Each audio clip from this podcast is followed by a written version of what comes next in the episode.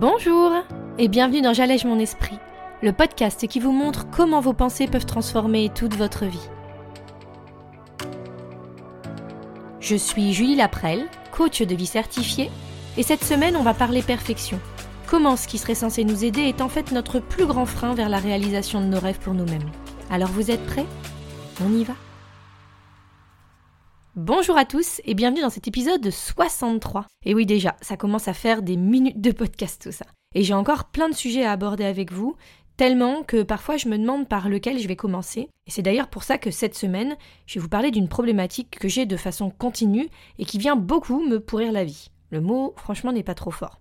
Cette histoire de perfection. Vous connaissez alors attention, je vais tout de suite contrebalancer ce dont on va parler ici, et ça va d'ailleurs être le principal angle sous lequel je veux parler de ça avec vous. C'est que ma notion de perfection, elle est évidemment, très certainement, bien loin de la vôtre, de celle de ma meilleure amie, de mon mari ou même de mon voisin. Ma notion de la perfection, c'est ce que je pense moi qui me permettra d'être fier de mon travail, de la tâche accomplie. Et donc ça va être très relatif d'une personne à l'autre. Mais surtout, la perfection, c'est selon moi cette image qu'on veut se donner à nous-mêmes, ce que l'ego estime être digne d'intérêt pour les autres, aux yeux des autres, mais aussi de nous-mêmes. Et ça, ça va être un des plus beaux obstacles qui va se dresser entre nous et nous. On croit que cette perfection, elle va être comme cette sorte de sécurité qui va nous empêcher d'échouer ou d'être jugé et critiqué, alors qu'en fait, eh ben on se rend vite compte que c'est plutôt un ennemi qui va venir nous exposer, qui va venir nous fragiliser.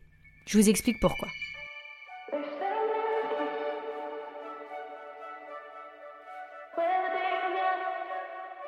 Toutes nos croyances, elles sont basées sur ce à quoi on devrait ressembler, qui on devrait être, comment on devrait penser, réagir, nous comporter, pour être cet être digne d'intérêt, d'une certaine valeur en fait. Alors bien sûr, elles sont pas toujours dans le bon sens, mais ce sont ces mêmes idées qui vont venir créer ces croyances bien souvent jugeantes et limitantes de la valeur qu'on a si on ne respecte pas assez ces paramètres, si on peut dire. Par exemple, si vous avez cette croyance de je suis nul, bah c'est certainement que dans votre idée de la perfection, de ce à quoi vous devriez ressembler ou de ce que vous devriez faire, bah vous n'êtes pas en adéquation avec cette image. Si vous avez cette croyance que je suis pas courageux. Bah, c'est évidemment parce que l'image parfaite d'un individu courageux ne correspond certainement pas à ce que vous vous voyez être ou faire. Et comme on sait que notre cerveau, il a tendance à parfois un peu nous manipuler, on se rend vite compte qu'on aura peu de chances de se donner une quelconque valeur. Du moins si on ne l'a pas décidé en amont. Alors le problème c'est quoi? Eh bien, c'est déjà qu'on se met des buts impossibles en tête. Et en pensant que ça va nous aider à progresser, à avancer, on va se mettre en fait plus des bâtons dans les roues qu'autre chose. Parce que cette perfection, bah, c'est qu'une histoire de point de vue. Mon idée de la perfection, comme je disais tout à l'heure, elle est évidemment très différente d'un autre individu. Combien de temps est-ce que je suis censé travailler sur un podcast pour estimer qu'il aura assez de valeur? Combien de sport est-ce que je devrais faire chaque semaine pour considérer que c'est assez? Quel poids est-ce que je devrais atteindre pour penser de moi que je suis assez, encore une fois? Combien de temps est-ce que je dois passer avec mes enfants chaque jour pour me définir comme un bon parent? Quelle quantité de temps pour moi? Est-ce que je devrais m'octroyer pour considérer que ma vie est équilibrée? Bref, toutes ces questions, soyons réalistes, elles ont une réponse différente selon qui on est. Alors pourquoi est-ce qu'on décide bien souvent, de façon arbitraire, de la quantité qui ferait de nous cette personne parfaite? Pourquoi est-ce qu'on s'obstine à devoir définir une sorte de norme qui nous rapprocherait d'une quelconque sorte de perfection? Eh bien parce que on est humain, pour commencer.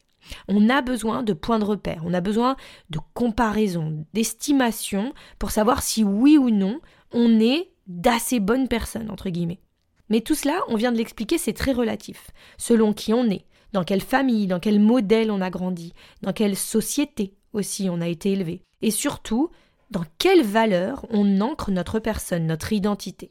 Mais l'autre facteur qu'on prend pas assez en compte selon moi, c'est que cette notion de perfection, elle n'est pas, comme on l'a démontré, factuelle. Elle n'est pas euh, réaliste, elle n'est pas objective si vous voulez. Elle dépend que de la pensée qu'on va avoir. Et comme je vous l'ai déjà expliqué dans tous les podcasts, cette notion de pensée, eh bien, elle va venir influencer toute notre vie, toute notre réalité, sans même qu'on s'en rende vraiment compte. Cette pensée de perfection, c'est parce qu'on pense que ça nous permettra de nous sentir fiers, accomplis, euh, acceptés, en sécurité ou autre.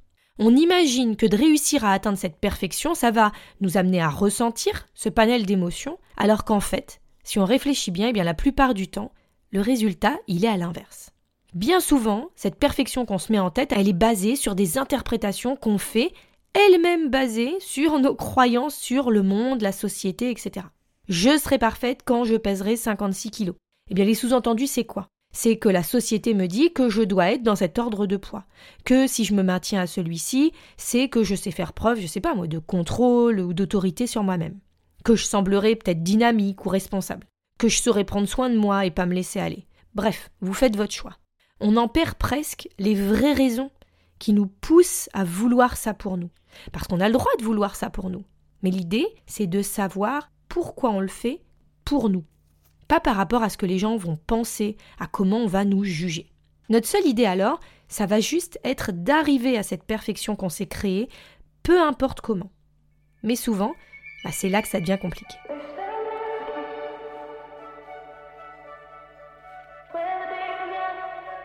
Et oui, parce qu'en fait, cette envie de perfection, elle va venir créer quoi en fait chez nous?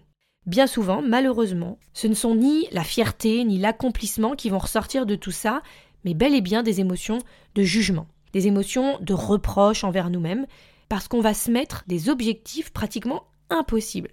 Et donc, il y a fort à parier qu'on n'y arrive pas et qu'on se décourage.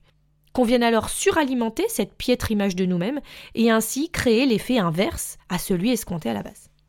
Et c'est assez marrant de voir ce qu'on va venir, entre guillemets, se créer pour nous-mêmes, sachant que la pensée de fond, quand on pense perfection, c'est aussi de se dire que si tout est parfait, eh bien personne n'aura rien à nous reprocher, rien pour nous juger ou rien pour qu'on ait honte de nous ou de nos actes. Et c'est là que le cercle vicieux va démarrer lentement, mais sûrement, dès notre plus jeune âge, pour devenir une sorte de normalité, une réalité qui va se répéter. On le sait tous, la perfection, c'est pas pour rien rattaché à cette procrastination qu'on expérimente pour beaucoup d'entre nous dans notre quotidien. Elle est tellement inaccessible qu'on préfère repousser les actions qu'on a amenées plutôt que de faire face à ce qu'on va vite cataloguer comme un échec. Donc, ce qu'il va falloir bien comprendre là, c'est que ce proverbe, le mieux est l'ennemi du bien, c'est exactement ça que je veux vous montrer de façon plus parlante ici. À vouloir se comparer, se montrer sous notre meilleur jour pour éviter d'être rejeté, de se sentir moins bien qu'eux, etc., eh bien, c'est nous-mêmes qui allons le faire. En nous créant des objectifs impossibles basés sur des interprétations qu'on a de la société ou de qui on devrait être, eh bien, on va venir petit à petit se saboter nous-mêmes.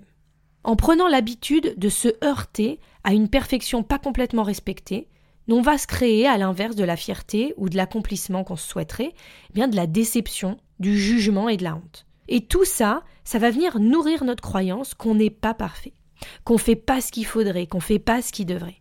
C'est le chat qui se mord la queue.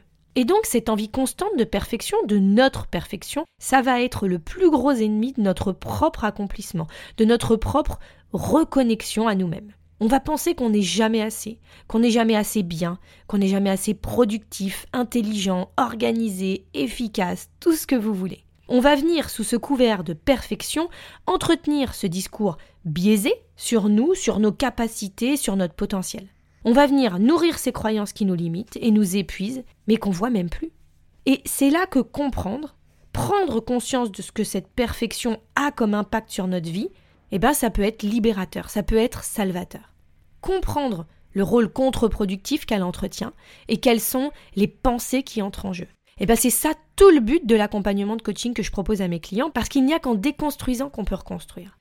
Comprendre quels sont ces murs qu'on a érigés autour de nous sur ces fondations de croyances négatives, sur ces certitudes de valeur, pour enfin savoir si oui ou non on veut les garder. Est-ce qu'elles nous servent? Est-ce qu'elles nous font avancer?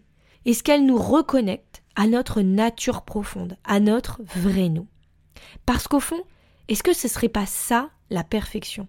Être enfin en symbiose avec notre essence profonde, notre parfaite imperfection. Pour vous poser les bonnes questions, je vous donne rendez-vous comme chaque semaine sur mon site www.julielaprel.com pour l'exercice pratique. En attendant mardi prochain, je vous souhaite une merveilleuse semaine, je vous embrasse fort et je vous dis à très vite. Salut